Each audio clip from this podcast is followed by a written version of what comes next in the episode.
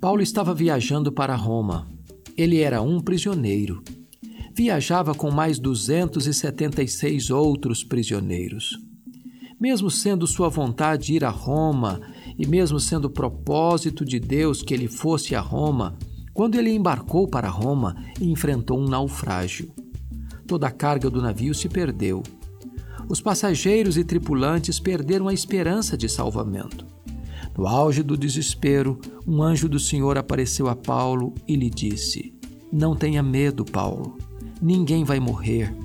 Eu entreguei todas essas pessoas em suas mãos. As tempestades da vida não vêm para nos destruir, elas vêm para nos fortalecer.